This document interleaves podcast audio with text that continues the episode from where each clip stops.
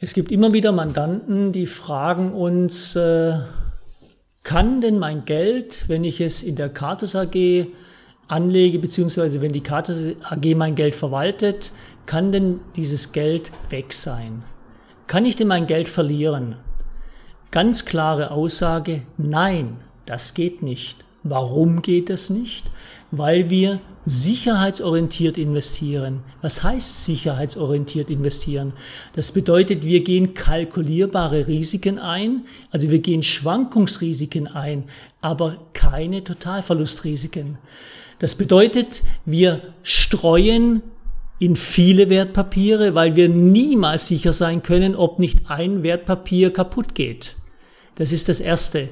Zweitens, wir müssen natürlich richtig streuen. Wir müssen in verschiedenste Anlageklassen streuen, damit wir kalkulierbare Risiken haben. Das heißt, wir gehen in Rentenpapiere, also festverzinste Wertpapiere.